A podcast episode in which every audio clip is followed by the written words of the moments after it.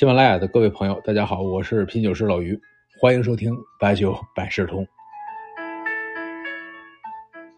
最近呢，这个乌克兰的局势啊不太太平，啊，我看网上有为普京叫好的，有为乌克兰着急的，各种分析文章啊，什么大国博弈、背后阴谋论层出不穷，这专家也多。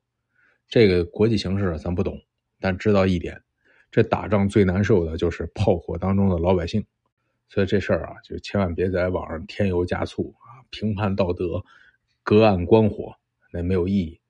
那像咱们现在能够安安全全的上班去，回到家里舒舒服服的喝两口小酒来，那都是几十年和平积攒出来的。好，这事儿咱就不表了。接下来两期呢，和大伙儿的说说这日本的威士忌。这个话题啊，很早就想聊一聊啊，毕竟过去几年日本威士忌啊升值非常的迅速。而且呢，也非常的热，相比酱香酒而言啊，有过之而无不及。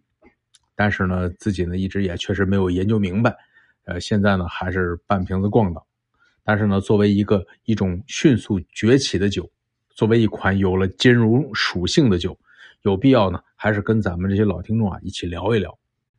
您看啊，我们传统概念中一提到蒸馏酒，那是有产区概念的，比如说白兰地、朗姆酒。啊，咱们中国白酒、金酒，这威士忌啊，原来也是在苏格兰。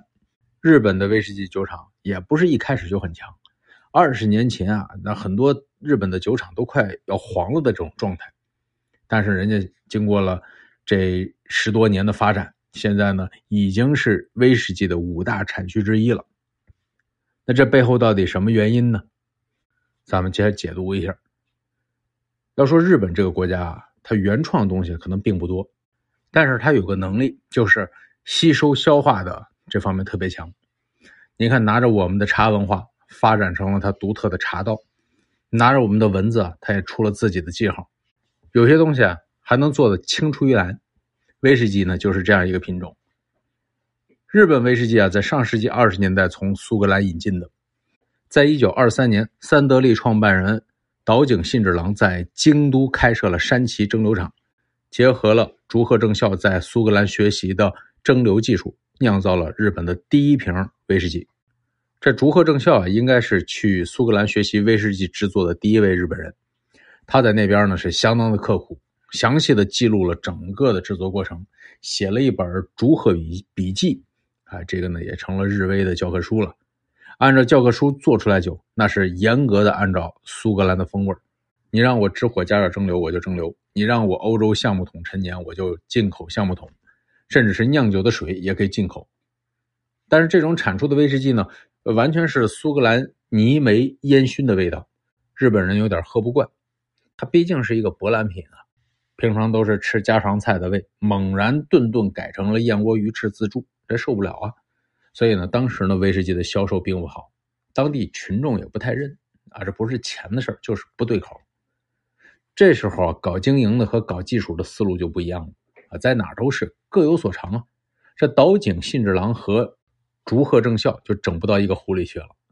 岛井信治郎根据当地的消费者口味，特别是日本人吃饭都比较清淡啊，他们动不动就一个生鱼片加个米饭啊，你就没必要那个味儿太冲，所以呢。山崎威士忌就开始把口感做得越来越清淡芬芳。在一九六零年呢，三得利首创了水哥，就是两份冰水加上一份威士忌，这种降度迎合了一部分群体的饮用习惯，形成了日本独特的饮酒方式。而竹贺正孝那边呢，去专门找了个地方，纬度、气候、人口密度都和苏格兰很相近的北海道鱼市，成立了威士忌蒸馏所。坚持苏格兰原味竹鹤啊，那是有典型的工匠精神的。他甚至执迷用16世纪茶道大师泡茶的那捧溪水来酿酒，追求极致啊。在这里呢，还要再讲这个日威啊最有特色的故事，就是这桶陈的水柚木的酒桶，这也被称之为日本橡木啊。这个水柚木啊，生长的有点怎么说呢，像这个书法里的狂草。长得是乱七八糟的，所以呢，这个成材率不够理想，所以早年呢也都是用的北美或者欧洲的橡木桶。但是二战开始了，海运过不来了，只能用水油木来替代。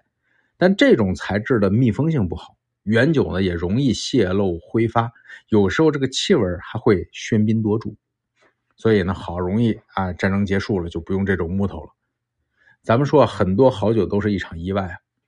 二十年过去了，人们偶然从废弃仓库打开水柚木的酒桶，哎，发现这个酒完全变化了，浓烈的味道变成了檀香，丑小鸭变成了白天鹅。从此呢，日本的国产木桶就成了最具特色的木桶，日威呢也过上了幸福的生活。听这种故事，是不是觉得挺爽的？这个底层逻辑啊，在咱们国家也有类似的，比如最典型的就是那个“怒掷酒瓶振国威，香精四座夺金奖”，啊，一开始都不认可，后来一下子突然变好了。那么除了这个酒质之外，还有什么因素让日威的价格上涨呢？咱们下回啊，接着跟大家唠。这威士忌洋酒的结尾诗词啊，不好说。不过最近呢，看朋友发了一首网络小诗，很有意境，一起共勉。清酒三杯天地宽，浊诗一首醉流年。利欲无涯人亦老，五湖山水共云烟。好，点赞吧。